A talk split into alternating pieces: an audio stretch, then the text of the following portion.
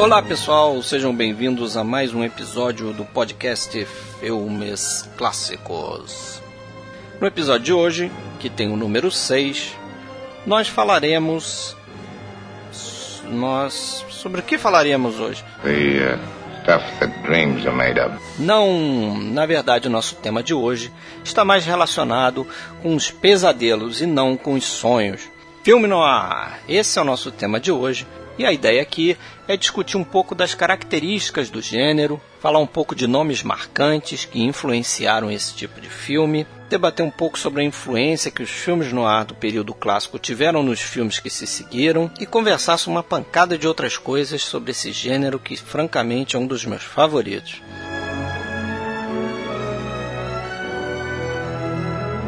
Caso você queira entrar em contato conosco, nós temos o site filmesclassicos.podbean.com, estamos no Facebook em filmes clássicos e temos também o Twitter que é arroba podcast underline FC.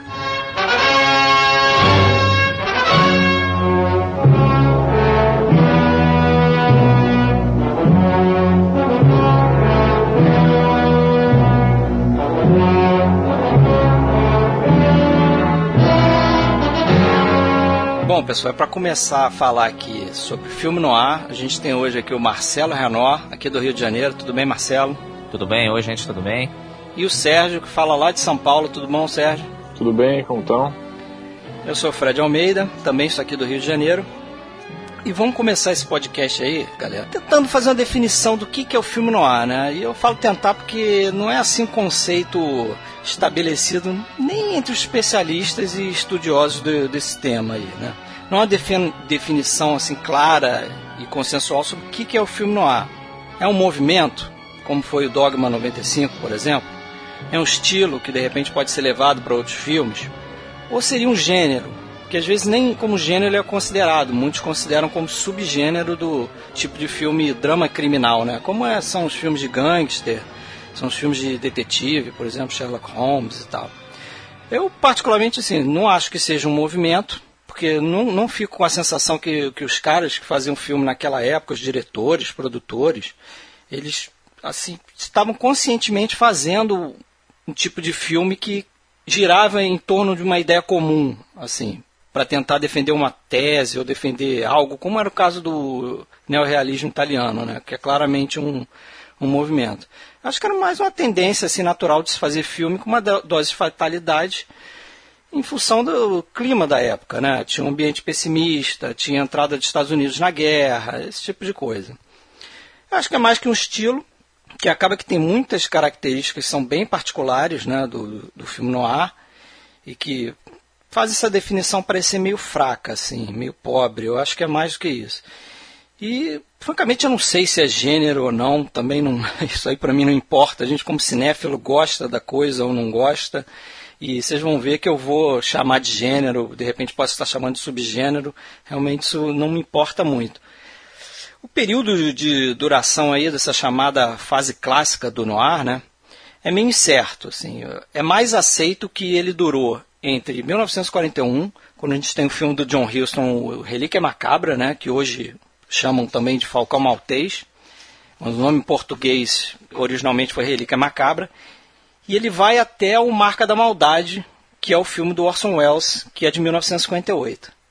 Mas há também outros escritores e estudiosos que entendem que o noir começa um pouco antes, com um filme chamado O Homem dos Olhos Esbugalhados, The Stranger on the Third Floor, que é um filme do Boris Inkster, que é um russo lá, o cara até trabalhou com o Eisenstein. E é um filme que já tem muitas características do que vai acontecer com Noir depois, do que vai aparecer nos filmes Noir em seguida. Né?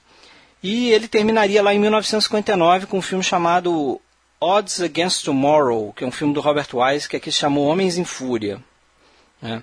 É bom lembrar que na época não chamava de filme noir, né? Não, não, existia essa definição. Isso vai acontecer depois, quando os franceses lá da carreira do cinema os caras vão olhar para trás nesse período da cinematografia americana e vão começar a identificar uma série de filmes que têm características semelhantes e eles vão batizar esse período de né, esses filmes em comum de filme noir, que a tradução seria filmes negros, né, filmes escuros mesmo. É bom falar um pouco da fonte do gênero, né? Eu, eu digo que o, o filme noir ele tem um pai e tem uma mãe, por assim dizer. Né? Essa mãe são as, os romances policiais é, da década de 30, década de 40 também, né? aquelas revistas baratas que vendiam em banca de jornal, revistas policiais, com detetives que eles chamavam de hard-boiled, né? que a tradução seria os detetives durões mesmo. São essas pulp fictions, esses contos, essas histórias que vão servir de inspiração e até adaptação para grandes filmes no ar, como a gente vai ver aí mais para frente, quando a gente começar a entrar nos filmes mesmo. A gente tem quatro grandes eh, escritores dessa época que são fundamentais de citar. A gente tem o Raymond Chandler, que talvez seja o mais importante, né? que é o cara que criou o personagem do Philip Marlowe, né? que a gente vai ver em A Beira do Abismo, Até a Vista Querida, Dama no Lago, são todos romances dele. E é o cara que traz uma elegância ao gênero policial, né? E ele está mais atento assim a questões psicológicas dos personagens dele. A gente tem o Dashiell Hammett, que é o escritor do Falcão Maltês, e o The Glass Key, também dois grandes é, romances importantes, vão gerar dois ótimos filmes. E ele criou o detetive Sam Spade, né? O Hammett é um cara que revolucionou a literatura policial, né? Que antes a gente tinha coisas como as histórias do Sherlock Holmes, né? Os detetives da Agatha Christie. E ele, a partir do, dos anos 30, com o personagem do, do Sam Spade, ele começa a trazer detetives que passam a demonstrar assim, características mais americanas mesmo, né? E os romances deles são carregados de sexo, de violência, personagens corruptos. Ele muda um pouco a história policial, né? Antes isso não existia muito.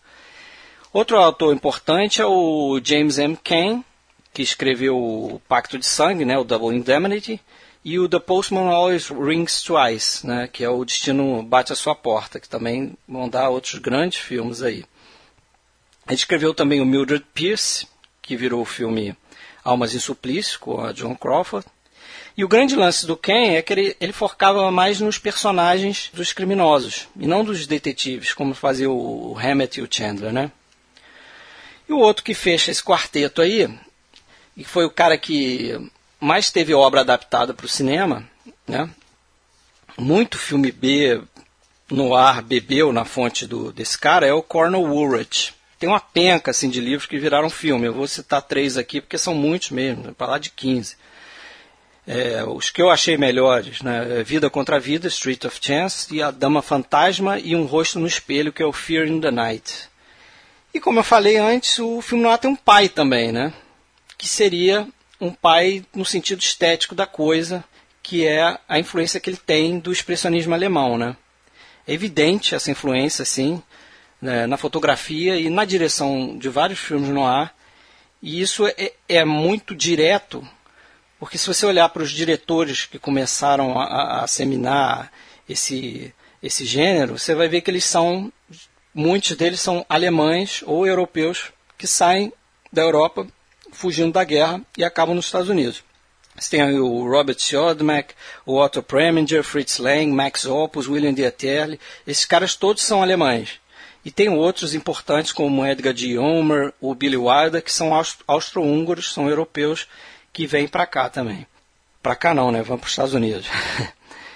É interessante notar também que essa relação estética tem muito a ver também com o realismo poético francês, que são os filmes franceses aí, um movimento francês da década de 30, e que também lidava muito com o fatalismo, né? Que é algo que vai ser frequente no, nos filmes noir. E tem filmes assim do, do Marcel Carnet, como Cais das Sombras, Trágico Amanhecer, que vão ser influências claras no, no filme noir. Tem o La Chienne lá, né? Do Jean Renoir, que depois vai ser refilmado como Almas Perversas. O Fritz Lang vai refilmar esse filme nos Estados Unidos. E é justamente por falar dessas características que a gente está aqui, né? Eu queria começar com vocês tentando abordar alguns filmes que a gente acha aí principais desse período clássico para a gente dar a sequência. Vocês, o que, que, acham aí do filme noir? Vocês gostam, curtem o, Eu acho que é difícil encontrar alguém que não goste, né? Que não Será goste, né? Você já ouviu falar de alguém que fala, não, o filme noir não é pra mim, não, sei lá, não curto aquilo. É, eu acho que todo mundo gosta, né? Um daqueles gêneros que realmente agradam todo mundo, sei é, se Sérgio. A, a, grande questão é justamente às vezes entender, né, o que, que é um filme noir. Tem alguns que a gente assiste e fala, ah, tô diante de um típico filme noir, como o Pacto de Sangue, por exemplo.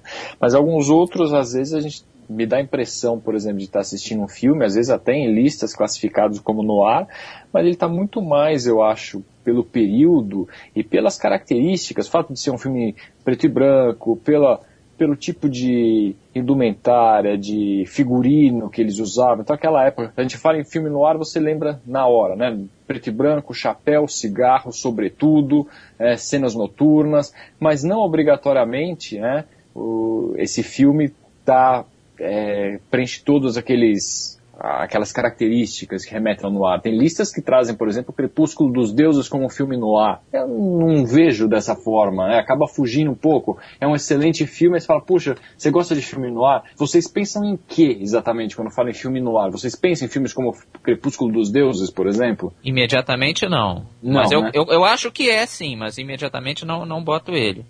Agora, o Tesouro de Serra Madre, por exemplo, é no ar ou não é? é tem uns pois é, ele tem, ele tem né? características. Né? Esse aí, por exemplo, é um que eu coloco até quando a gente for falar do cross no ar, né? Quer dizer, filmes que têm influência no ar, mas não são no ar.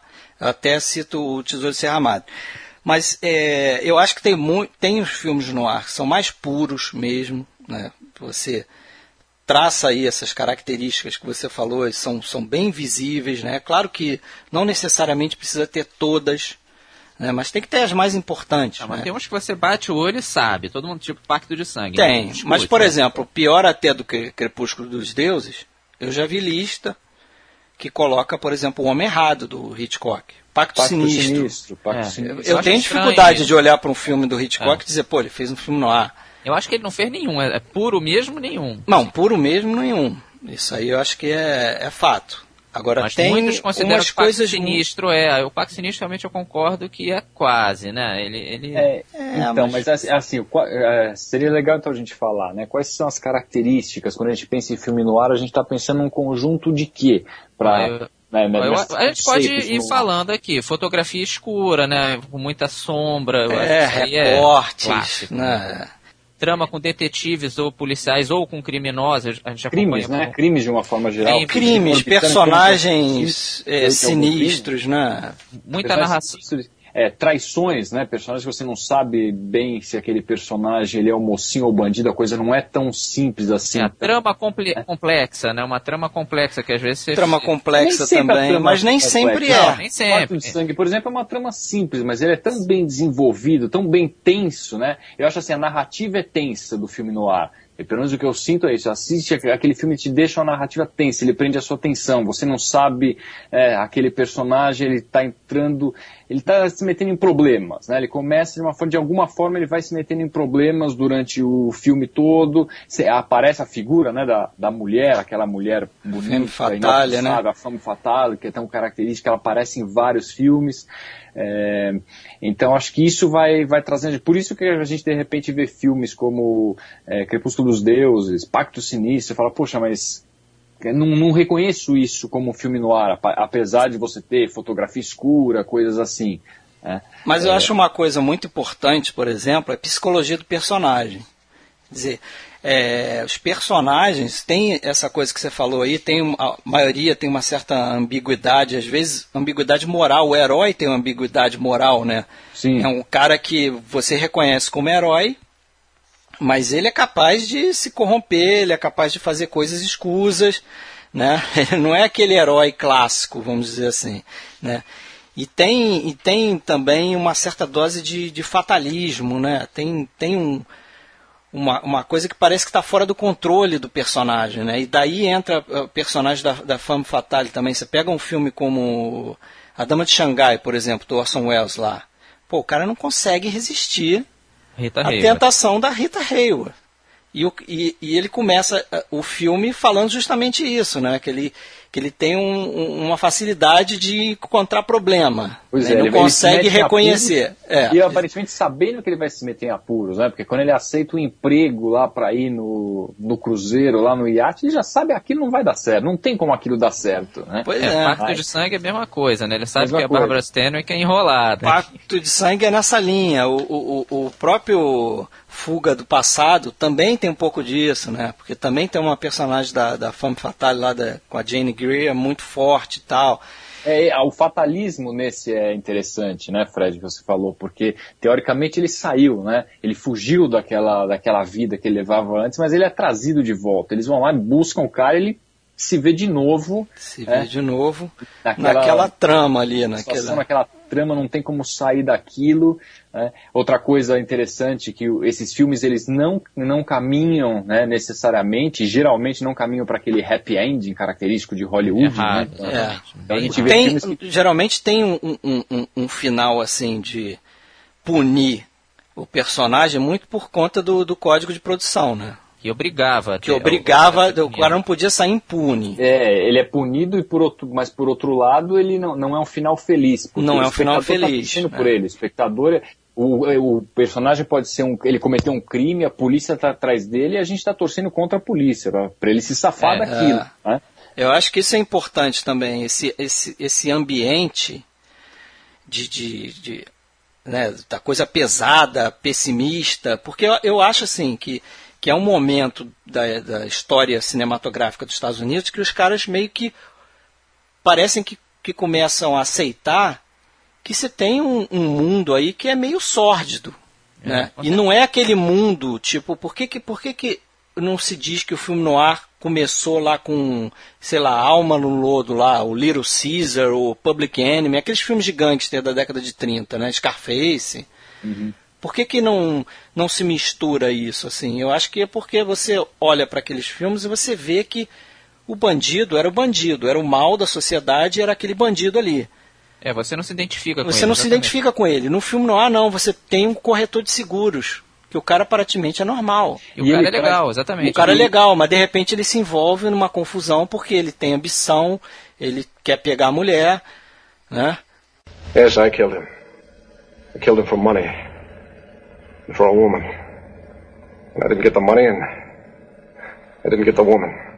E, a, e, apesar de, de, serem, por exemplo, histórias policiais, o tom da narrativa ele é dramático, né? Às vezes ele é arrastado, dramático, ele não traz aquilo como um filme policial e tal, simplesmente aquela trama policial. Não, não ele tem o drama por trás Não, não tem muito alívio, não tem muito alívio assim no sentido, por exemplo, você pega o Anjo de Cara Suja, que é um filme do final da, da década de 30 tem uma certa influência do expressionismo alemão ali, tem aquela cena final, né, com é, ele é um pré-noir, com certeza. É um pré-noir. Só que você olha para os personagens, você tem o James Cagney, James Cagney que é o, é o vilão, que é o herói meio, né, que ainda pode se render. Você tem outros personagens em torno dele que são os personagens bons. Você tem a Anne Sheridan, que tenta recuperar ele, você tem o Pat O'Brien, Pat O'Brien, né? É. Que é o padre que tenta também regenerar ele, que era um amigo de infância e tal. Não, e, um fina... e, o final é uma redenção, né? É uma redenção o final, exatamente. Aí você chega num filme como o Pacto de Sangue, por exemplo. Não tem nada disso. não tem nada disso. Tem o personagem do Edward G. Robinson lá que não está tentando recuperar o Fred McMurray. Ele, tá, ele, tá ele é um investigador, ele está investigando. E você tem os dois personagens ali que estão feitos tubarões, né? Como, como fala lá o, o Orson Welles lá no, no Dama de Xangai, né? Um vai comer o outro ali, cara. Os caras vão se matar. E, e esse é o exemplo clássico que você está torcendo pro criminoso. É. Né? Você está torcendo pro criminoso. Você torce para ele não ser descoberto. Né? Ah, outra coisa que a gente acabou não, não, comentando essas características, né? As narrativas em flashback, que isso é uma coisa que é, se repete. eu ia falar isso. Isso se repete com frequência. E em voice-over muitas vezes também. Com, com, com, e isso eu acho muito literário, né? Muito da literatura, né? O cara fazendo comentários em cima da trama e tal. Eu é, acho que dá uma elegância. Eu gosto muito de narração em voice-over. É, e, não, e, e, essa coisa do flashback não necessariamente é, ele está escondendo o final. Então no começo não, geralmente ele sangue, até você já sabe o que está acontecendo. O, os assassinos, não é? Robert Começa Mitchum começa, ele, ele, é morto. Depois você vai descobrir ah. o, que, o que aconteceu com ele, né? Mas ele é assassinado logo no começo do filme. É, o, geralmente, assim, o flashback ele começa com um cara já arrebentado, né? Isso, exatamente. A, a, a, merda, vamos dizer assim, já aconteceu. Ele vai e te o cara, contar como que ele chegou ali Como que ele chegou nesse. Você quer ver um filme? Não sei se vocês viram, um filme chamado Curva do Destino. É, o Detour. Detour. Esse é um dos filmes mais. É um filme no AB, assim, ao extremo, é um filme pobre. Feito, acho Feito que com peito, mas foi uma 30 mil semana, dólares. Os caras fizeram em uma semana, exatamente. Uma semana, um estúdio que era pobríssimo.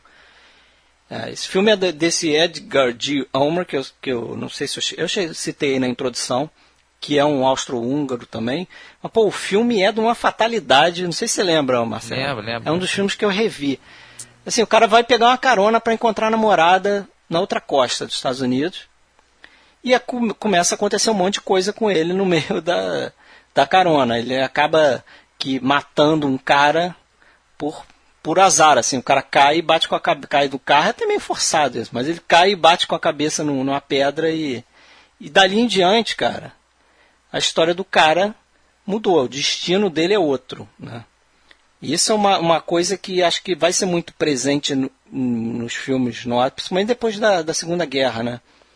Que é essa coisa do personagem não ter o controle sobre, sobre o destino. É, eu acho que assim, você falou antes lá do nascimento, né, do, do, do filme noir, que não há consenso sobre isso mesmo. Né? Quem está nos ouvindo for ler sobre o assunto vai ver que tem várias versões sobre a coisa. Tem gente que acha que filme noir é só filme americano. Eu, eu discordo disso, imagino que vocês também. Tem muita e, e o nascimento dele é muito é, difuso, né? Mas eu acho assim, ajudou muito a depressão americana, ajudou está, o auge do, do filme noir foi durante a Segunda Guerra e o pós da Segunda Guerra. Então tem todo esse pessimismo mesmo, assim. Realmente não dava mais para não olhar para o lado feio da vida, né? E eu acho também outra coisa que ajudou muito foi o lado urbano, né? Os Estados Unidos estavam, e todos os países estavam ficando mais urbanos, né? As pessoas estavam cada vez mais saindo das, das do campo indo para a cidade. Então essa questão que o noir quase sempre é urbano, né? São poucas exceções que não. Então é, eu acho que tudo isso aí ajudou muito, né, cara? Eu acho que tornou esse gênero aí que a gente conhece. Agora, o Fred, você concorda que o começo é com o Falcão Maltese? Você acha que ele é o primeirão mesmo? Cara, se você ver para esse outro filme que eu citei aí, não sei se você viu. O Homem dos Olhos Esbugalhados. Vi, vi, vi, sim. Cara, ele tem bem, assim, características de filme noir. Ele tem um personagem psicótico do Ele é mais pesadelão, né? Você não acha? Não? É, mas ele tem, tem um lance do pesadelo, mas o pesadelo faz muito sentido no universo do filme noir, Sim, né? É, com certeza. Você tem uns pesadelos legais do...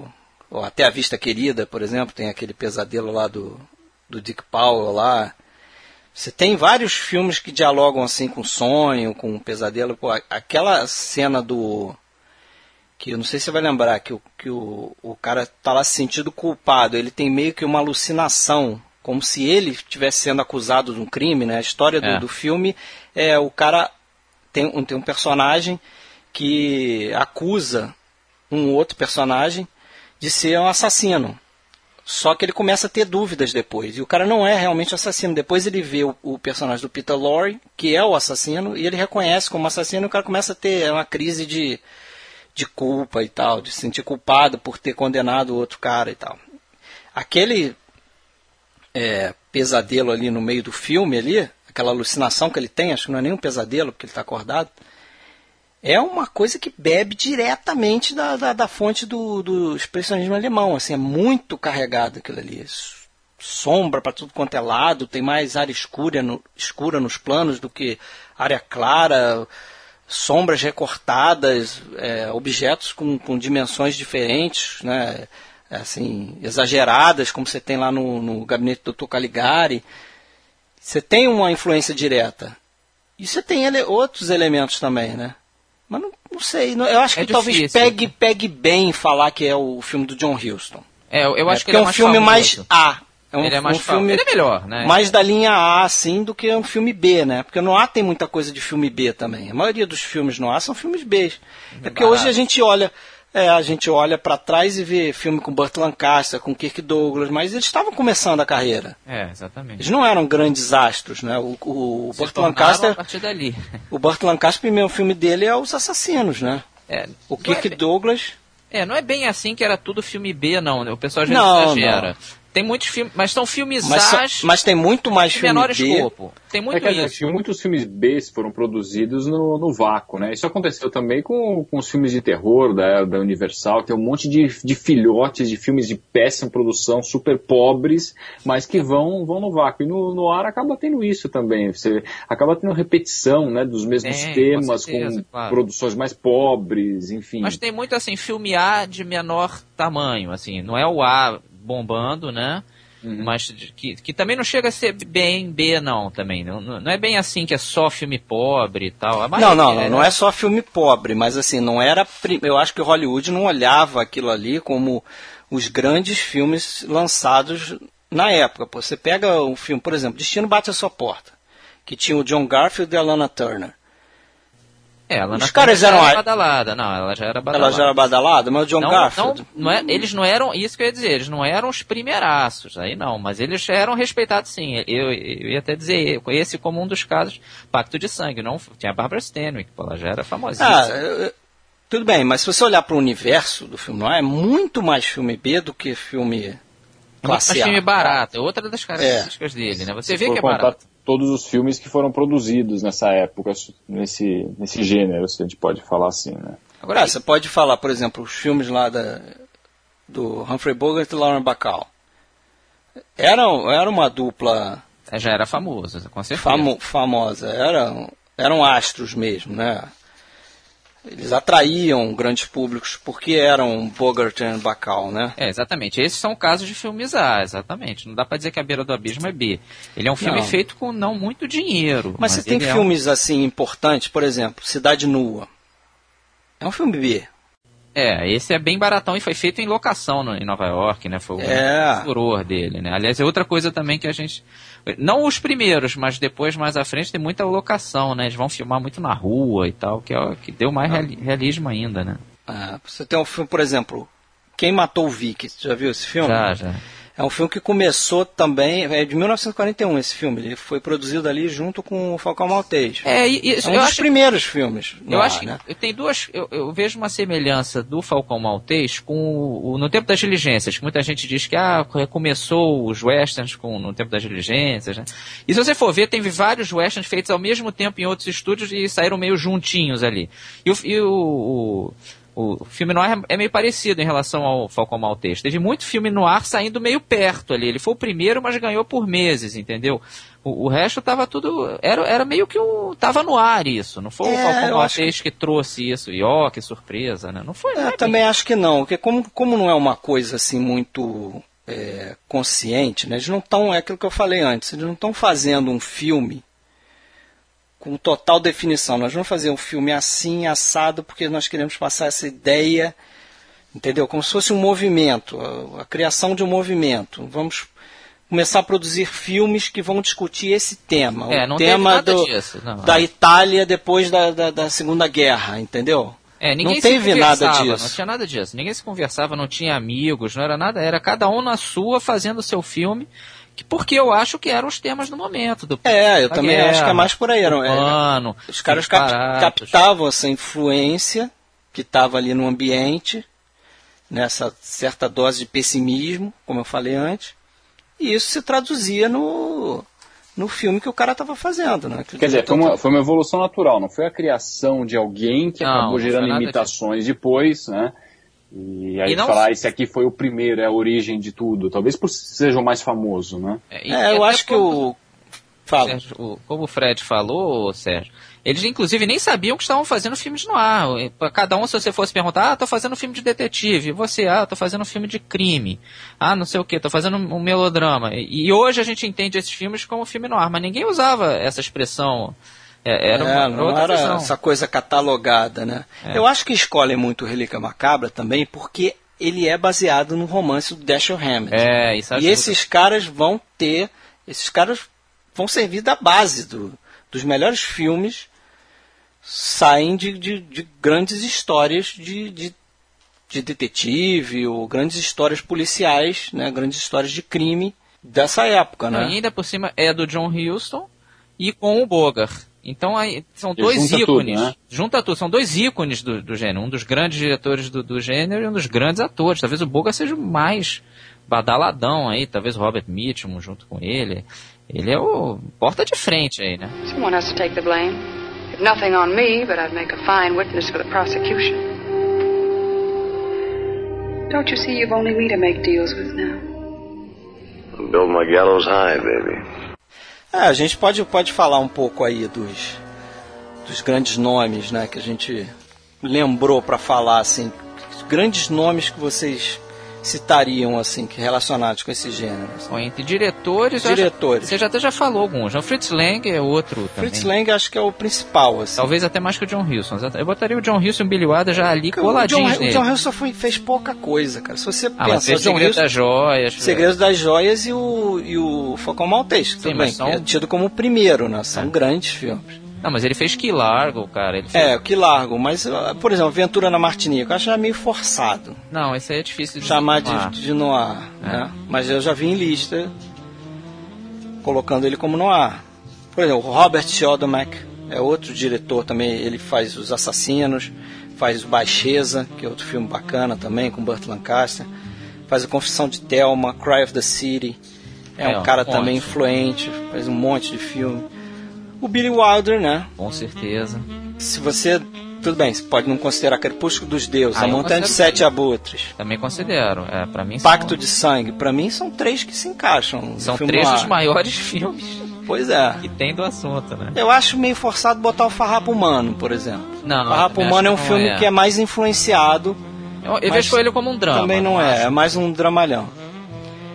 O Anthony Mann, que vai fazer muito desses filmes menores, né?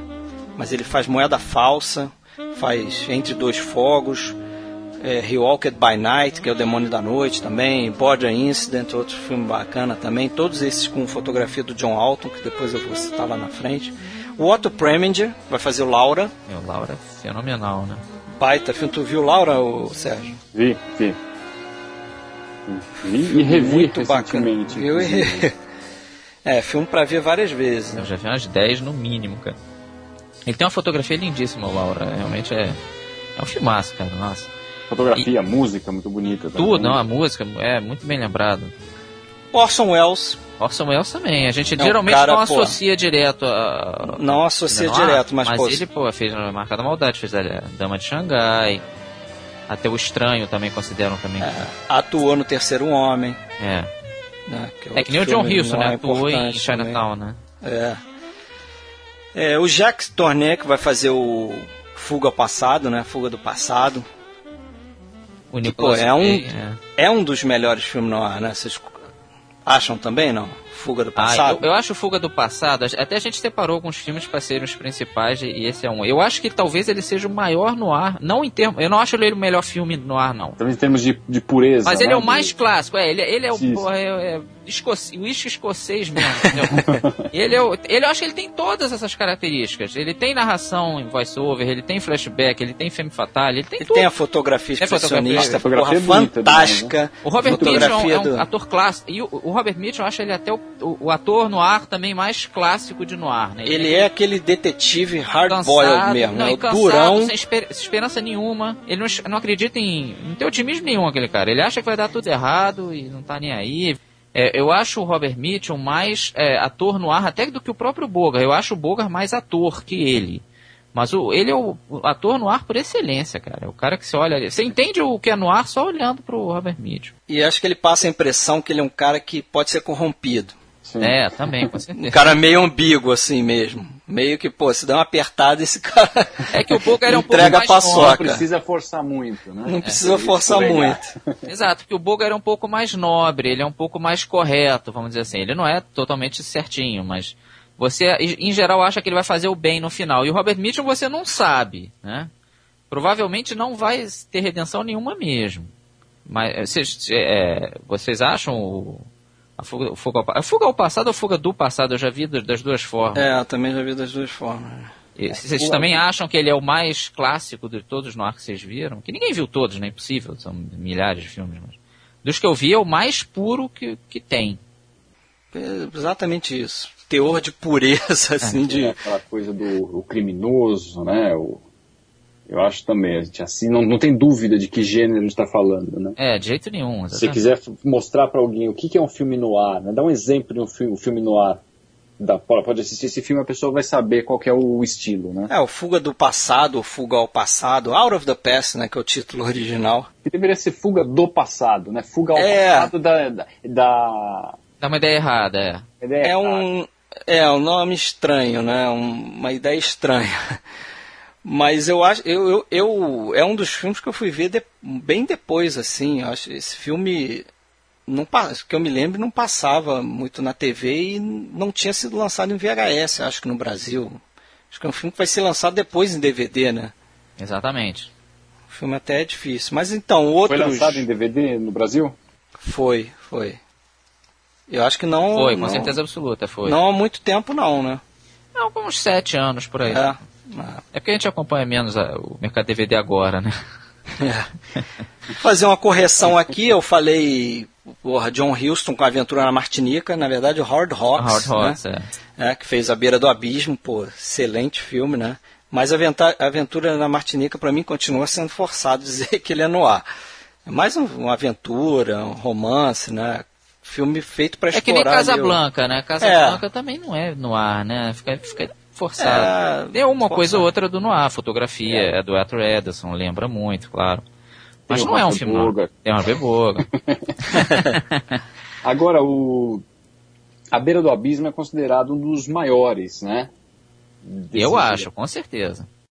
É, eu acho um dos melhores, assim. Também. É, sabe que eu revi, é, ele deu uma caidinha no, no que eu tinha lembrado dele, assim, meu conceito, porque eu não sei se isso incomoda vocês ou não, imagino que isso incomoda muita gente, acho que vale a pena até, embora a gente não vá entrar para falar especificamente de filmes, esse merece uma, um comentário especial em relação à complexidade do enredo, né, do roteiro, porque assim, é, a impressão que eu tive a primeira vez que eu, que eu assisti é que era um roteiro muito elaborado, que você tinha que prestar muita atenção. Já na segunda vez, me passou a ideia não de ser uma coisa complexa, mas mais de ser uma coisa confusa, e não sei se propositalmente confusa. E parte do charme desse filme, que a gente sempre ouve falar, é justamente dessa complexidade de vocês não entender direito o que está acontecendo. O que, que vocês acham disso? Não, eu acho que isso, isso é um, para mim é um mito. Dá para entender sim. Até esse filme tem duas versões hoje em dia, né? Por muito tempo foi só essa versão que imagino que seja que você viu. E tem uma outra que ela é um pouco mais explicativa, tem umas duas ou três cenas a mais, que tem até uma cena que o Humphrey Bogart fica conversando com os, o, o, pessoal da polícia. Ele meio que resume o filme ali até aquele momento e ajuda muito a entender.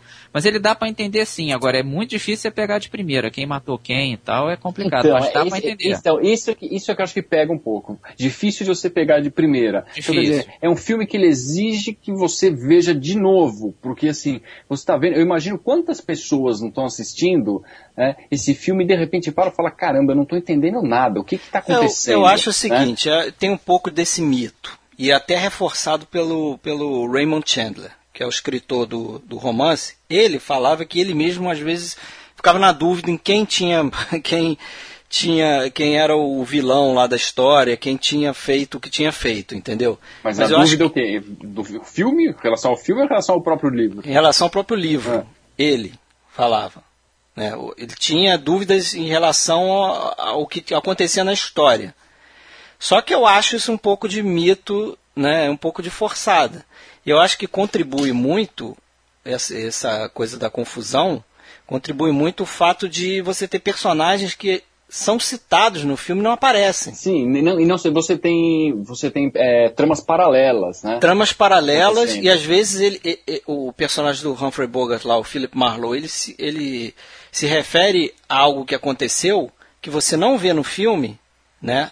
Você só vê uma parte lá. Tem uma cena que ele vai ver dois caras mortos num carro, não é? Não tem uma coisa dessa? Tem, e tem dois personagens que não aparecem. Tem dois personagens que não aparecem. Ele cita lá na frente. Ah, porque aconteceu com fulano, fulano, isso, isso, isso. não o Sean Reagan motorista, o, lá, é, motorista, motorista e o Sean é. Reagan, que eles falam no Sean Reagan o tempo todo, ele não aparece. Não pois aparece. é, ele não aparece. Isso te dificulta de, de identificar uma linha, né? Mas eu acho que esse é o é charme, é um do charme filme eu também. Acho. então, eu já ouvi muita gente falando isso. Você não entende direito, às vezes você não entende direito nem o que aconteceu no final, mas isso que é a graça da coisa. E eu fico pensando, isso talvez não tenha sido uma coisa proposital. Isso foi feito dessa forma, foi escrito, foi editado depois e o filme ficou confuso. Ficou confuso Não, e acabou acho- ganhando um Eu acho que o Não romance dizendo que o filme é é. ruim, eu, eu gosto do filme, mas é aquele filme que assim, eu tinha visto fazia muitos anos, eu vi de novo e passei pela mesma dificuldade de tentar entender de novo, e o que eu acho que, que atrapalha um pouco, pelo menos o que eu sinto em relação a esse estilo de filme no ar, é aquela coisa que a- a- o seu esforço de tentar entender o que aconteceu dificulta de te trazer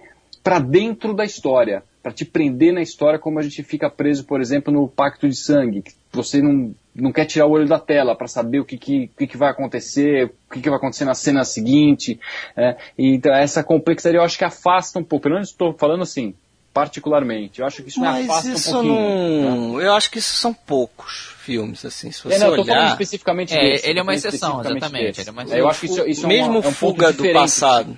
É, o Fuga, O do, Fuga passado do Passado. também tem um te- uma trama um pouco elaborada. Tem uma trama mais elaborada. Você tem outro. É, Ah, mas é, é elaborada, mas assim, você fica naquela expectativa de saber o que que acontecia, né? Qual era o passado do cara, o que que vai, qual- por que que estão chamando É, ele um de volta, do- do Você tá flashback dentro aí. da história, você não fica perdido em nenhum momento tentando entender o que tá acontecendo, o que que vai acontecer. Isso eu acho que, não vou dizer estraga, estraga é uma, uma palavra forte, mas acho que tira um pouquinho o brilho. Talvez se o filme fosse um pouco maior, talvez com, com algumas explicações, algumas coisas mais, mais claras, né, para o espectador, tal, talvez o resultado fosse Ah, melhor. Não sei, eu tem não essa sei, impressão.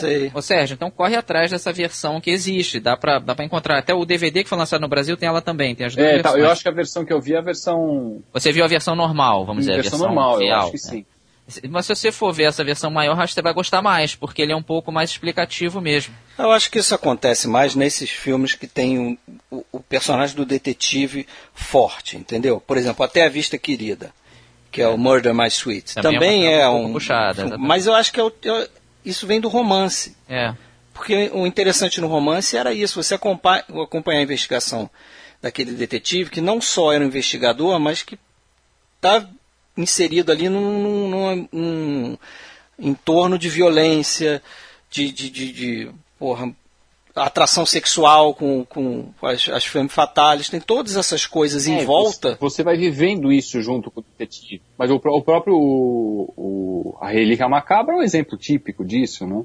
A, a investigação começa, a coisa começa, tem um assassinato, você não sabe do que se trata, você vai descobrindo junto com o personagem o que está acontecendo, né? É. A história da obra de arte, você não sabe, nem ele sabe disso, ele vai descobrindo meio por acaso, durante a investigação, a coisa vai acontecendo, os personagens vão surgindo, ele vai descobrindo do que, que se trata, né? Quem era aquela mulher que tinha aparecido ali no, no escritório deles, né?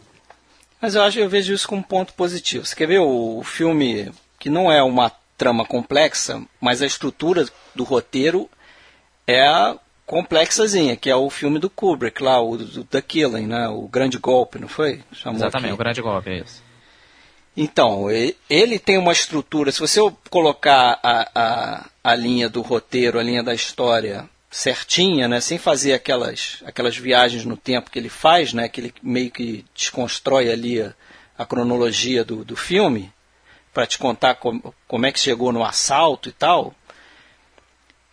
É um filme que, que tem uma certa complexidade, assim, mas não é diretamente da história, não é do, do romance. Mas eu acho isso um charme a mais. Eu, eu, Eu também, eu, também gosto. gosto, é, eu também gosto disso. Agora, assim, voltando a falar de pessoas do gênero, atores e atrizes.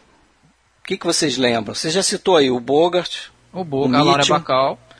Vamos de ator, Bogart. né? Que eu acho que É, é, mais imediato. Burt Lancaster. Burt Lancaster, Fez Robert uma Mitchum, porrada cara. de filme. Boga, Robert Mitchum, Lauren Bacall, Alan Ladd, cara. Alan Ladd e Verônica Lee. Alan Ladd e Verena Calais fizeram três filmes juntos. Né? É, E três classicões aí de... Três classicões. Dália Azul. Né? Capitulou sorrindo. É, The Glass Esse título é. É, é The Glass Key, né? sensacional. The Glass Key, que é o romance do Dashiell Hammett. E Alma Torturada, que é o Alma Torturada. Hire, que foi o primeiro. For Hire. Que foi o primeiro que, pô, o Alan Ladd é um, é um psicopata ali. É. né, cara? É um assassino psicopata, hein? É até A moral engraçado. mesmo, é, bem a moral mesmo. Né? Ele tem o passado lá dele conturbado, de criança, que levou ele a ser assim, né? Que ele era maltratado pela tia, tinha uma coisa assim. Mas, pô, é um cara. É um herói que é um psicopata, assassino.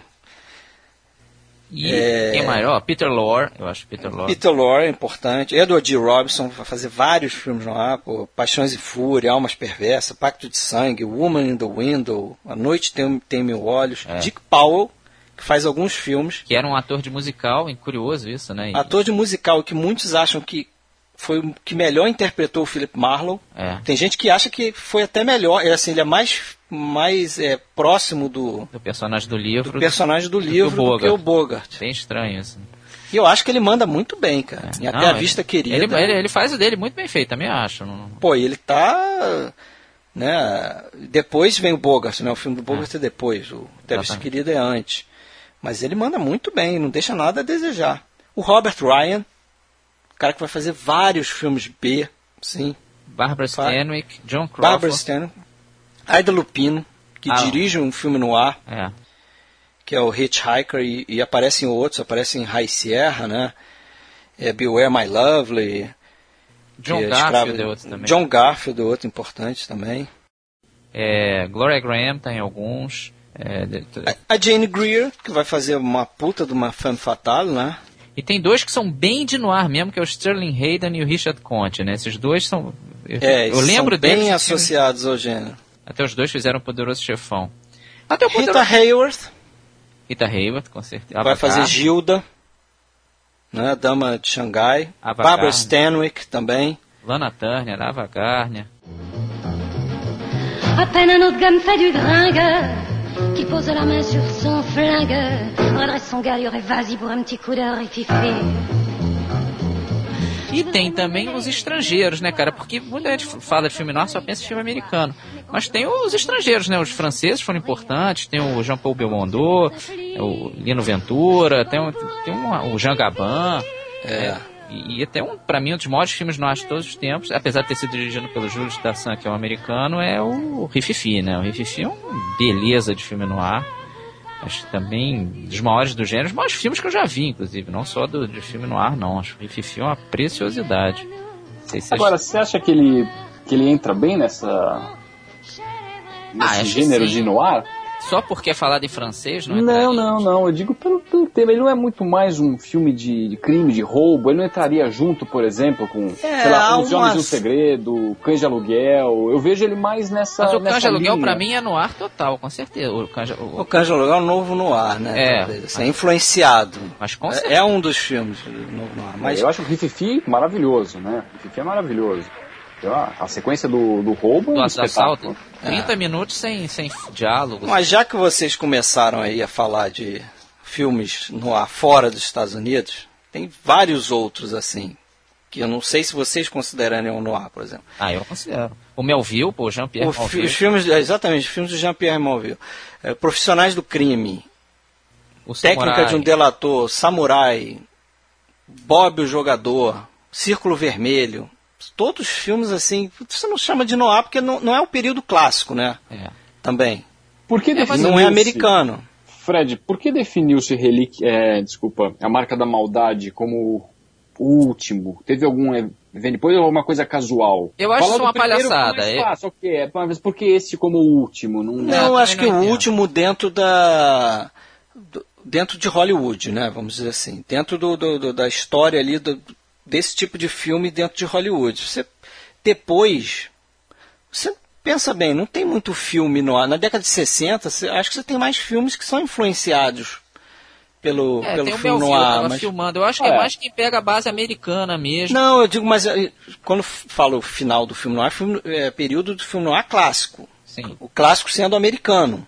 É, certo? Então, é, é a década de 40, a década de 50. Vocês não acham, por exemplo, que Psicose é um filme que tem influência no ar e sendo no ar ao contrário, colocando uma mulher no papel da pessoa que está se metendo em apuros e tu coloca um homem no lugar.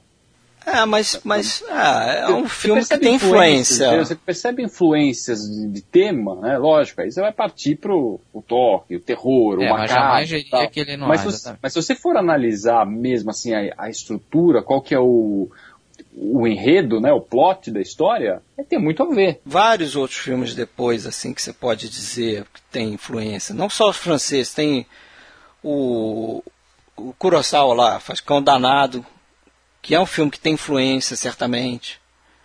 Mas, sei lá, é um filme no ar? Sei.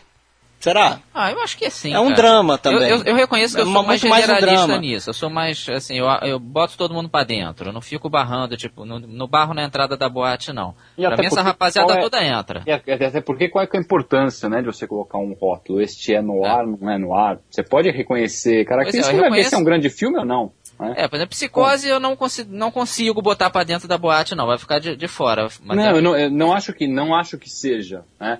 Mas eu tô dizendo assim, porque você pega e tenta fazer, ah, pega numa lista, coloca, ah, o último desse período foi tá em Não, isso eu 58, também acho arbitrário acho pra que é uma caramba. bobagem isso, é, né? também acho isso altamente arbitrário. Mais ainda nem- do que o Falcão Maltese ser o primeiro. E filme no ar brasileiro, vale? Ah, claro que vai. Eu acho que vai lugar, pô. E tem o... Vocês viram filmes Na Senda do Crime? Vocês viram esse filme, não? Cara, esse filme é muito filme no ar, assim, muito. Muito, demais. né? Brasileiro. É. Filme no ar brasileiro.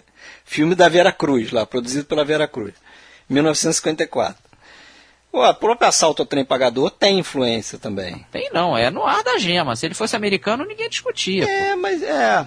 Mas ele tem, sei lá, tem um, uma certa coisa de drama lá com a família, do que mora na favela, né, a família do assaltante. Isso aí é uma coisa que meio que não, não se insere no, no, no ar purão, assim. Ah, mas Há controvérsias. não, Tem o, o, o Nikatsu Noir, né? Que são os noirs japoneses, né? Noirs japoneses. São noirs da produtora chamada Nikatsu.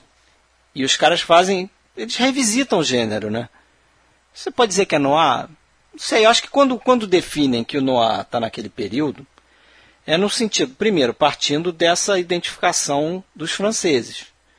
De olhar esse período e falar, pô, nesse período aconteceram filmes com essas características. Depois a coisa começa a se misturar, mas é normal, né? Sim, mas eu, você, você deixaria ele de fora da festinha se fosse você o cara do. Os filmes do Melville, por exemplo, você não bota como no ar porque não é americano e tal. Acho isso meio. Não, sei lá, pra mim é indiferente. Eu gosto deles É, mesmo até assim. se fosse outro nome, né, isso concordo. Entendeu? Se fosse. Importa o filme ser bom. É... Não teria outro nome, né? Porque filme noir já é em francês, então. É. Mas o Nikatsu Noir, por exemplo, lá, os japoneses. Eu vi alguns. Eu sei lá, não estou muito preocupado com esse lance de definição, não, entendeu? Não estou mesmo. E aí tem alguns filmes, se a gente for falar, assim, filmes que não são noir e que sofreram influência, filmes de outros gêneros mesmo. Por exemplo, filmes de faroeste, os filmes do Anthony Mann, que, que é o cara que faz filme noir pra caramba, e depois vai levar algumas características pro western, né?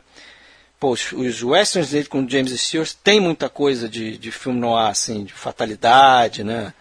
Tem o Winchester 73, O Preço de um Homem, é, tem o Matador, que é um filme do Henry King, que, que é um faroeste, é um faroeste mesmo. É, e a total. linha da história é o seguinte, é o cara que é um baita num pistoleiro e que ele vive é, com o drama de ter que matar um monte de gente que quer simplesmente aparecer tentando matar ele. É esse o filme, né? Se eu me lembro bem. Não, quer fazer o nome em cima dele, é isso mesmo. Quer é. fazer o nome em cima dele. Então o cara tá lá querendo tranquilidade, o cara tá num bar, aí chega um maluco lá que eu vou, vou matar ele porque se eu conseguir matar ele eu vou virar uma lenda no, no, no oeste, né? Tem, tem vários outros filmes, o próprio Tesouro de Serra Madre que você já citou.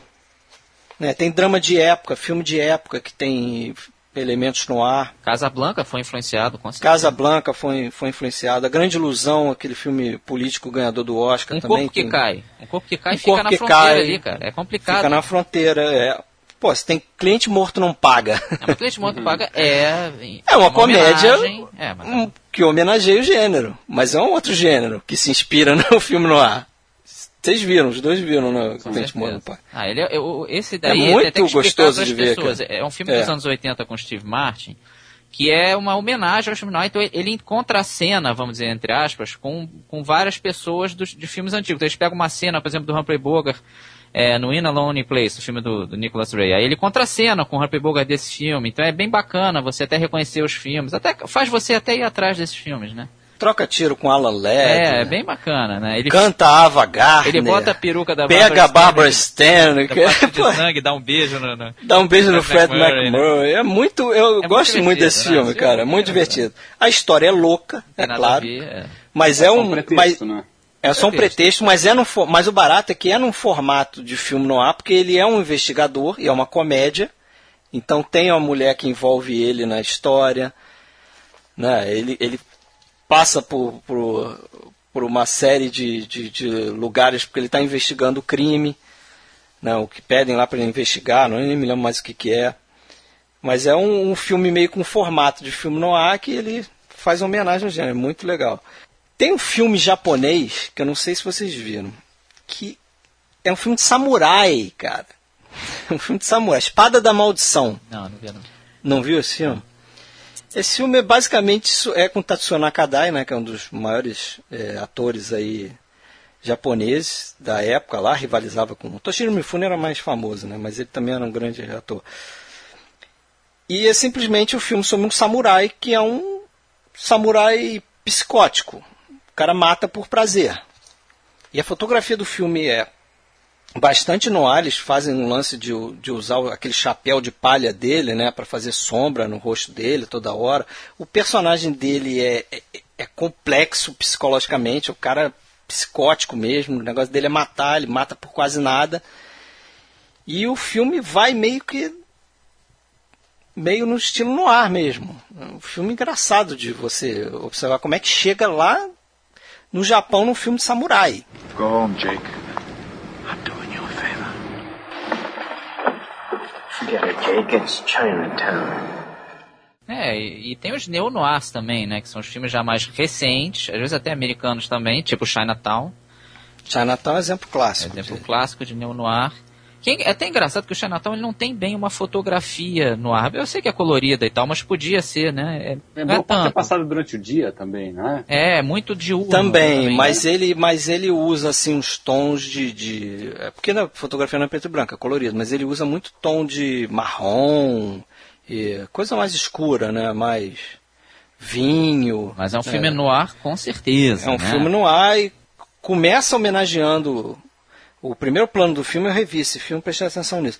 O primeiro plano do filme, não sei se vocês se não reviram, não vão lembrar, é o enquadramento fechado numa foto em preto e branco de um, de um casal transando. Porque o cara está no escritório do, do Jack Nicholson, né, que é o investigador, e o Jack Nicholson, o personagem dele é especializado em investigar é, traições, traição, né, traições entre marido e mulher e tal. E é um cara olhando a foto em preto e branco e a câmera vai se afastando e vai começando a entrar cor no filme, né? Porque você vai vendo que o ambiente é colorido, o filme é colorido, entendeu? Faz uma homenagem assim no início. Tem outros filmes, pô, Los Angeles Cidade Proibida. É, perfeito, né? Esse é um grande filme no ar é, recente. Uma grande, o ajuste final dos irmãos Coen. O Ajuste Final é um filmaço, né? Muita gente filmaço. até não conhece, mas conhece mais. E sabia que ele é baseado no The Glass Key, né? É, exatamente. Ele é baseado no The Glass Key, do Dashiell Hammett. Olha, dos recentes, tudo bem que a gente usa um conceito de recente bem diferente das é, pessoas normais, né? Mas recente, recente. Tem o Dália Negra. De 70 pra cá, vamos Dália dizer. Negra. Dália Negra de 2006. O 70 Seven, pra cá. Seven não, um filme... 70 pra cá, você tem o o filme do Altman, o The Long Goodbye. Que é bem no ar, nossa. É, é bem no ar e assim, é um filme interessante porque, diferente do, do Chinatown, que o Chinatown ele, ele volta na época, né? É. Para contar uma história da época. O The Long Goodbye não, ele, ele adapta ele o é filme para os anos 70. Ele é contemporâneo. Ele é contemporâneo. O filme é de 73 e, e se passa em 73 e o cara é o Philip Marlowe, investigador né? Tem até uma cena lá engraçada de umas hippies peladas, né? Você nunca ia ver isso no filme no ar. Mulheres em frente do apartamento dele lá, quer dizer, é um negócio bem anos 70 mesmo. Eu né? acho que isso foi muito legal, esses filmes no ar, porque ele mostra que o gênero não morreu, né? Que ele podia ter ficado uma coisa enclausurada lá é. dos anos 40. E ah, não, tem... ele, ele resiste, ele tem até hoje, né? O Tarantino faz filme no ar, Pulp Fiction é um filme no ar. O, o Tarantino mas ninguém chama, né? Ninguém chama mais. Ninguém chama, mas aí é considerado. É. Mas eu acho assim, é, é aquela coisa, o negócio se mutou tanto que você reconhece elementos e ele mistura com coisas da cultura pop, se mistura com um monte de outras coisas e bota aquilo tudo num panelão, não acho que dificilmente alguém vai fazer um filme no apuro mesmo, assim. Talvez o Los Angeles Cidade Proibida é bem, seja. É, é bem. O é bem. Chinatown, mas aí são filmes mais lá pra trás, é um caso ali, um outro caso ali, o ajuste, fin- é, o ajuste final talvez seja. É, o Veludo Azul tem... tem Veludo. Azul tem elementos. Corpos Ardentes. Os Corpos Ardentes é um filme de, acho que de 81, do Lawrence Kasdan, que é muito no ar. Corpos Ardentes é, É um ótimo filme. também. Outro, Point Blank, com Lee Marvin. Muito bom. O Amnésia, eu acho que tem uma coisa... De... Amnésia também tem. O Scorsese lá, o Mean Streets. Tem também elementos. Não, o próprio. é, como chamava? Instinto Selvagem. Os Infiltrados dele é, É. Os Infiltrados é muito Os infiltrados. O Taxi Driver tem um Também pouco da- tem. daquela atmosfera. urbana, de pessimismo, né? De o cara não É. em nada. Personagem com problemas né, psicológicos. Os irmãos Coen, né? Fizeram o ajuste final que você falou, o Fargo, que é meio comédia, mas Sabia que eu, eu, eu, eu li, eu escutei um podcast, na verdade, onde os caras comparavam The Big Sleep com The Big Lebowski. tem... É, eu acho isso forçado. Cara, é forçado, mas se você olhar para os personagens, é claro que assim, o, o The Big Lebowski é meio que o The Big Sleep meio que invertido. É. Questão de personagens, entendeu? E, o, e os, próprios, o- os próprios irmãos Coen, eles que eles começaram com isso. Porque eles, eles definiram o personagem lá do Jeff Bridges, o Dude, né? Que é o nome dele no filme, apelido dele, como sendo o que seria o Philip Marlowe se ele fosse contemporâneo, se ele fosse um maconheiro. É, pô, não dá. era-. Aí eu vou E embora, se- eu não vou brincar E mais. se ele jogasse boliche, Não, não, se ele eu fosse. não consigo ver o Dude como no ar, não, cara. Aí, peraí. Aí... Não, não é, não, não é um filme no ar, claro que não. Mas assim, a linha da história é bem semelhante, cara. Você pode ver, ele tem o. Ele tem o, o. Do Big Sleep tem o General Sternwood, lá, que é o cara na cadeira de rodas. Aqui tem o Big Lebowski, que é praticamente o mesmo personagem, um cara influente, rico, que chama o Dude pra, pra investigar lá a filha dele, que desapareceu, sei lá o que. Mete ele na história. Você tem o- o- os personagens lá do, do Canino, lembra desse personagem? Lembro, pô, lembro. Eu, pelo avesso, conheço Que é o- avesso. Então, o Canino, mais um outro cara lá, tem mais outros dois caras que andam com Canino, são uh, força bruta lá né? do. E no- nesse aqui você tem os três nihilistas lá. Você tem a personagem, a personagem da Martha Vickers no The Big Sleep, é a personagem da, da filha do Lebowski que que foge e que perde um dedinho, né? Que o nego corta o dedinho para entregar e, e pedir a chantagem e tal. É um esquema de chantagem como o The Big Sleep. Cara, a estrutura é bem semelhante. Os caras se basearam no The Big Sleep para fazer The Big Lebowski. Não é um filme no ar, Não, é evidente de que não. Mas é aquela coisa, ele mete no caldeirão, mistura a porcaria toda. A personagem da, Juli- da Julianne Moore é mais ou menos a personagem da, da Lauren Bacall. Os personagens são semelhantes, assim, meio invertidos, é claro. É, mas o que, que você mais te recomendaria aí de Neo Noir? Neo tem- tem Noir? gente tá ouvindo, eu acho que eles querem também um pouco uma certa recomendação, né? Porque. Ah, a gente já citou um monte de filme. já aí. foi Mas, por exemplo, A Sangue Frio é um filme que tem uma influênciazinha também. Não é um filme no ar, mas tem, tem influência. Onde os fracos não têm vez dos irmãos Coen, acabei deixando de falar. É um filme É. também. Você vai chegar à Colateral. conclusão que os irmãos Coen adoravam o filme no ar, né? O Homem que Não Estava não lá. Tem uma fotografia lindíssima, o homem que não estava lá. Pô, o Blood Simple, que é o primeiro filme deles, eu descobri que é um diálogo de um, de um livro do Dashiell Hammett. Pois é, não, eles adoram, é, eles são fãzões mesmo. O Tarantino é outro que gosta muito. O Jack A Brown. refi- a Brown- refilmagem do Destino Bate Essa Porta, com o Jack Nicholson e a Jessica Lange. O Talentoso Ripley, também é um filme que tem bastante no ar.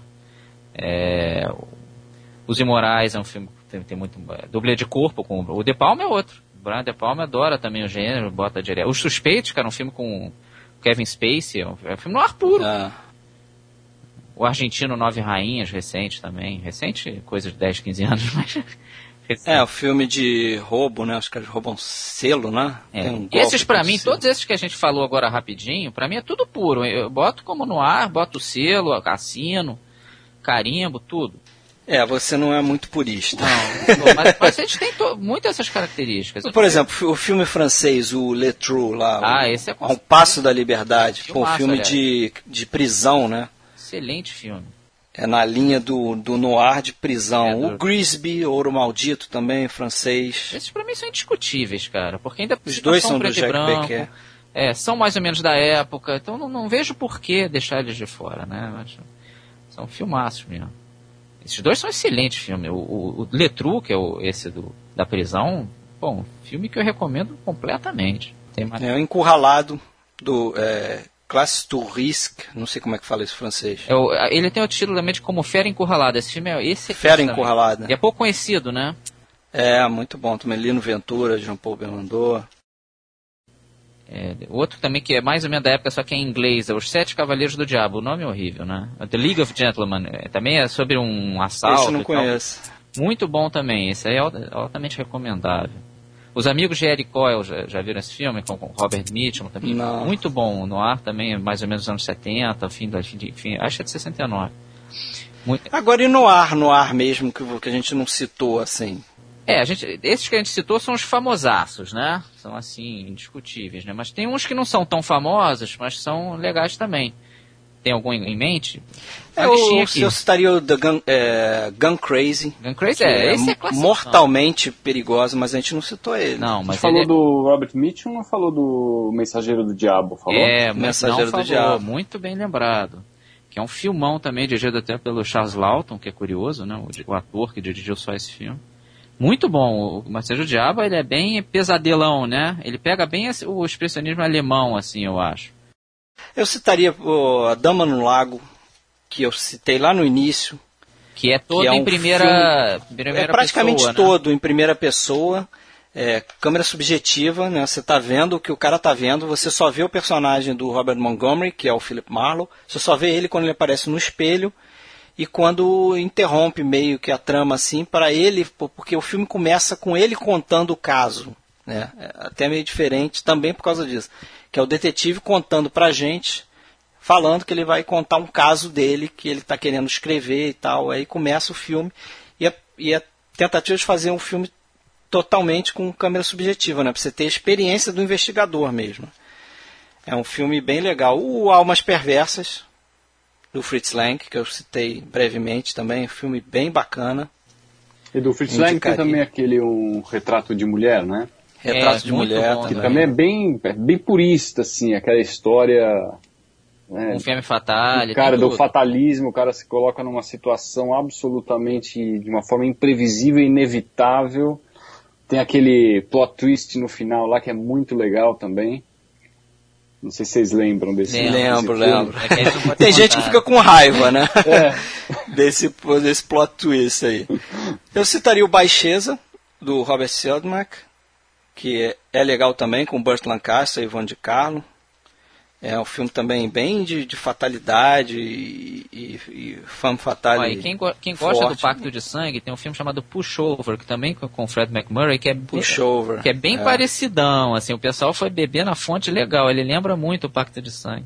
Eu gosto dos Desgraçados Não Choram, muita gente não gosta, mas eu gosto muito com a John Ah, não, eu não gosto desse filme, não. Bom, é uma lista interminável, né? É, A embriaga- a Embriaguez de Sucesso. é, a um Embriaguez filme de também Sucesso que é classicaço, bebe bastante na fonte. Já, é. O próprio Terceiro Homem, que a gente não citou muito, falou rápido. É, o Terceiro Homem eu boto na, na fronteira ali, entre no ar e não no ar, mas é um filmaço também. Eu colocaria um filme B que eu gosto, porque eu gosto de fotografia, que é a fotografia do John Alton. Filme chamado The Big Combo. Cara, é um filme que quase não tem plano, assim, claro.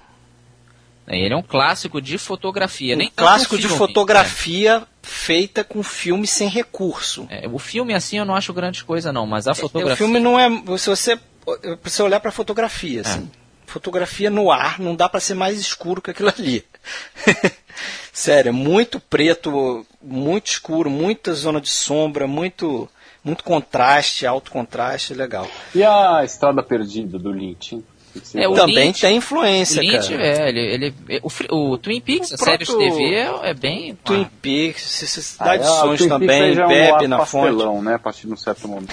É, porque ele se perde do meio pro fim, mas o começo é bem no arzão, né? Mas um filme Cidade legal, Sonhos, é. B, filme de assalto, Império do Terror, Armored Car Robbery, com um grande Charles McGraw. A gente tem que citar o Charles McGraw também, que... Não, ele fazia vários filmes é bem de- tem uns caras que era bem de, de filme no ar, né? bem- é, ele é o cara do detetive Durão ou do bandido Durão, né? Porque É. ele é, o- é um dos bandidos, um dos assassinos lá do filme do Siodmak lá, os assassinos. Ele e o Os William dois Conrad. assassinos, é, é, ele e o William Conrad. É, outro, Ladrão Silencioso, The Thief, que é praticamente filme mudo, É. com Ray Millan. É praticamente filme mudo, né? Ele não tem diálogo. Eu acho É só que tem sons. um ou outro Acho um grito diálogo. no né? final, alguma coisa, um telefone tocando. É. não isso? Eu acho Mas que ninguém as- fala, não. A experiência dele é ser um filme sem diálogo, né? É legal o Nightmare Alley, que é o Beco das Almas Perdidas, com Taron Paul, que é legal também. Tem os outros do Boga Rei da- o Dark Passage, Dark também é Passage. bem interessante. O Key Largo, né, que, que eles fizeram com o John Huston. Eu não me lembro o nome em português. Tem os nomes em português que é Que Lago é Paixões em Fúria. Paixões em Fúria, isso aí. Ah, e tem elementos no ar também, acho que vale a pena a gente citar, já que a gente vive a era das séries de televisão, né? Séries como True Detective, The Killing, É. que tem muitos no ar. elementos no ar, assim, vale a pena conhecer, né? Vale a O conhecer. que é uma série de um detetive nórdico, também tem bastante disso. O Dexter é uma série que também tem muito de filme no ar. Isso é que é legal, né? Você vê que tá vivo o negócio. Não, não, não vai morrer, talvez nunca, cara. Eu acho que talvez o filme no ar. É, tomara que nunca Ele, eles, eles morra, né? recebem esse rótulo, né? Até se É. você for procurar a classificação por gênero desses filmes mais recentes que a gente fala, ele não tá lá no ar. No ar eles reservam mais para aqueles filmes realmente aí dos É, anos pro 40, período né? clássico. Exatamente. 40 e 50. Mas não é falar que o gênero não existe mais, né? Não se faz mais. Não, de jeito nenhum. É claro que é feito, é, exatamente. Mas que bom que ele ainda. Não, e eu acho que talvez Sobrevive. ele seja o gênero antigo mais adaptável para uma pessoa de agora. Talvez se a pessoa for ver filmes antigos, for começar agora, talvez seja interessante começar por filme no ar, porque ele é muito atual, né? Esses filmes não É. envelhecem. Se você for uma comédia antiga, geralmente envelhece mal, um musical costuma envelhecer mal. Mas o filme no ar envelhece bem, é é um filme, eles são cínicos, eles são ácidos, que é uma coisa Muito do, bem colocado. que é uma coisa do mundo atual, né? lidam com corrupção, É. com personagens que são falhos, né? Tem seus defeitos, e que isso é uma coisa muito da natureza humana, pô. Isso vai E do sempre cinema moderno, se né? identificar, E exatamente. interessante que, pelo menos esses filmes da era clássica, apesar de praticamente todos estarem tratando de crimes, você praticamente não tem cenas violentas, né? Nesse É, filme. não podia ter, né? Não Isso tem, né? Você não vê sangue, não. era Mas, é, era mas proibido. tem inferências que É. que te deixam de, de cabelo em pé, Claro, claro. Né? Que é- isso é legal também, né? Porque os, como os caras driblavam isso, né? Pô, você tem o espancamento lá do. Eu tô pensando no Alma Torturada. Que o Alan Ladd leva uma surra lá do, do personagem lá do William Bendix. Que o cara fica com a cara amassada, cara de rock balboa, entendeu? E, e os caras driblam isso com a maestria, né? Porque você não pode mostrar, mas você pode induzir o espectador a. É, à beira do abismo, eles ficavam tirando fotos nuas da Carmen Sternwood, É, não pode mostrar nada eles não disso. isso Vazar isso muito. claro. É, no romance parece que ela só usava brinco. E ela É, era quando Eles falam, inclusive, é. aquela livraria lá, parece que eles comercializavam pornografia no, no romance. Isso no, no filme, eles mostram que era uma livraria de fachada ali, né? É. Mas o que que fazia exatamente, ele não deixa claro também, né? Não, e ela é ninfomaníaca, cara. Essa Carmen Sternwood, ela, no comecinho do filme, ela se jogando, literalmente, inclusive, pro Humphrey Bogart, né? Ela, ele tem que até que segurar ela pra ela não cair no chão ali, porque ela é bem avançada, assim. Isso na época não existia, pô, não chegava nem perto disso. É, eles realmente, eles eram muito criativos mesmo. Mas, mais alguma coisa a colocar? Acho que a gente cobriu bastante coisa, né? A gente Top fez one. É, qual o preferidão? Qual, o preferido de cada um aí? Preferidão de cada um?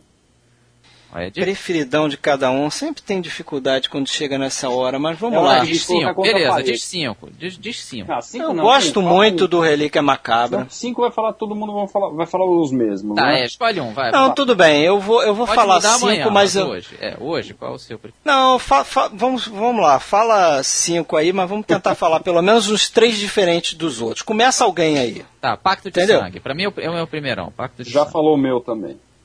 Então, eu A Beira do Abismo. Eu gosto muito. Gosto muito de Relíquia Macabra também. Fala um, Sérgio. É, eu ia falar o Pacto de Sangue. Pacto de Sangue. Não, mas vamos colocar então, vamos colocar Fuga do Passado. Ele tá dando risada. Fuga do Passado, ótimo. Foi engraçado, ótimo. vou até contar isso aqui, que a primeira vez que eu assisti, eu assisti praticamente dormindo Pacto de Sangue. É, eu também. Não, e eu tava, eu, e eu assim, tive que parar no meio para tomar um banho, de repente acho que eu não tava entendendo o que estava acontecendo, eu tava quase dormindo. Aí chegou no final, coloquei um monte de defeito no filme e tal. Quando eu revi, eu falei, não tinha assistido o filme. É, eu realmente não tinha assistido o filme da primeira vez. Mas eu, eu colocaria ele como como primeiro. Mas gosto muito de Relíquia Macabra também, do Fuga do Passado, um filme espetacular. Laura. Laura. Laura, é, Laura é maravilhoso, cara. Rififi, pô. Rififi, montante de sete abutres. De repente não é o noir é, se botar, puro. Se é, botar é, como noir, Crepúsculo dos Deuses também. Crepúsculo é, é, dos mas Deuses. esses eu já coloco assim num noir-like, vai. É. Esses noir Cara, mesmo eu colocaria realmente o Pacto de Sangue. Se quiser, se eu for sugerir para alguém, olha, me sugere um filme no ar bom para assistir. Seria parte... Os Assassinos. Assassinos eu gostei bastante também, revi.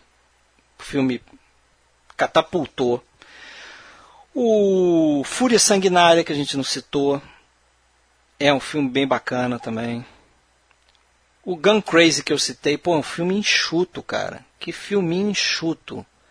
Sim, roteirinho legal, bem feito. E pobrinho, né? Fizeram um filme que quase pobrinho. E é muito o legal. filme praticamente fica, fica, em torno ali do John Dow e da Peggy Cummins e tal. Os caras são obcecados um com o outro. O cara é obcecado com, com armas. Ela é uma serial killer, quase uma serial killer, que a mulher tem paixão. Você vê na cara dela que ela adora matar. É esses filmes que a gente citou agora, o cara que não, não conhece o Noir, não viu quase nada, pode cair de boca porque são indiscutíveis. Se não, se não gostar, esquece. É, esquece, exatamente. Mas vai ser a primeira pessoa que eu vou ouvir falar de não gostar desse filme, né? Porque não, eu nunca ouvi falar de alguém falando é, eu sempre, eu sempre faço essa ressalva para beira do abismo. A pessoa não pode pegar a beira, beira do, do, abismo, olhar. A primeira vez é difícil. Nossa, se é isso, não Eu acho, eu, eu, eu faria um, uma crítica aí nessa sua colocação. Eu acho assim, é um gênero muito masculino, né? Também tem isso. Não, tudo bem, mas. Não sei se mulheres gostam muito de filme não, não. Eu acho que sim, cara. Não, não, Entendeu? Até bem, porque tem muita violência contra a mulher. Tem muita violência contra a mulher. Tem muito... Não nesses filmes antigos. Em filmes antigos cara, a, tem, a, cara. a, violência é bem aceitável, não é? Mas, não, aceitável lado, porque o Código Rei estava ali com então, a... Mas é, mas segurando a coisa, mas pô, mulher levando tabefe na cara, ah, mas soco. É um mas por outro lado, crime, a, a né, figura cara? da femme fatale é sempre uma é. mulher poderosa, mulher forte, exatamente. Sim, a mulher tá poderosa, mas, frente do, mas do o que, que ela faz? ela seduz o herói, corrompe o herói. Até nisso é meio tem uma certa não, dose mas, de machismo. Mas costuma ter dizer. a mulher que é a esposa do cara e tal, que leva ele pro bom caminho, tenta não. levar. Costuma ter essa mulher também. Quase nunca tem também. Não, tem sim, no Fogo do Passado tem. É, Pacto de Sangue não tem. Pacto de Sangue não. No Falcão Maltês não tem. No... O Relíquia o... Assassinos tem, tem uma lourinha lá que, que tenta ah, segurar o Burr Lancaster. Ele vê a Ava Gardner, é um abraço, né, cara? É, um abraço forte. Mas é isso aí, né, galera? A gente resumiu bem a coisa, né? Resumiu bem. Deixamos de citar alguma coisa? É, depois pode né? colocar uma lista, né, Fred, lá no, no é, a gente bota, é. exatamente, muita gente não vê. A gente bota fotos, a gente não, né? Tô sendo muito cara de pau. O Fred bota. é o Fred. Fotos gente, e nós somos um grupo. Coisas interessantes dos filmes discutidos em cada podcast no, no nosso site lá do Podbean. Então, a pessoa pode acessar. Ali são fotos muito legais, assim, difíceis de encontrar. Ele realmente faz uma arqueologia bacana. E a gente podia botar uma lista de filmes recomendáveis mesmo. No, e até se alguém quiser entrar lá, fazer comentários depois. Com certeza, né? é até bom. É, se se interessar em conhecer mais, tem um livro muito bacana, produto nacional, que é o Outro Lado da Noite, filme no ar, que é um livro do AC Gomes de Matos. Bem bacana, quem quiser. Uma bela referência de filmes. Aprofundar. Bela referência de filmes, ele explica de, direitinho, né, dentro da pesquisa dele, o que, que é um filme no ar. Eu, a minha introdução me baseei um pouco nele. E ele dá, dá uma lista bacana de filmes no ar que ele identifica como puros e filmes no ar que ele identifica mais como impuros e que tem influência no gênero. Uma lista bem grande. Tem muito filme bom ali, cara. Se gostam do gênero, vale a pena cair dentro. Exatamente. Legal. Mas vamos ficar por aqui, né, pessoal? Valeu, Marcelo. Um grande abraço. Abraço aí, Sérgio. Isso Até aí, a próxima. Valeu, abraço. Até a próxima. Abraço, galera.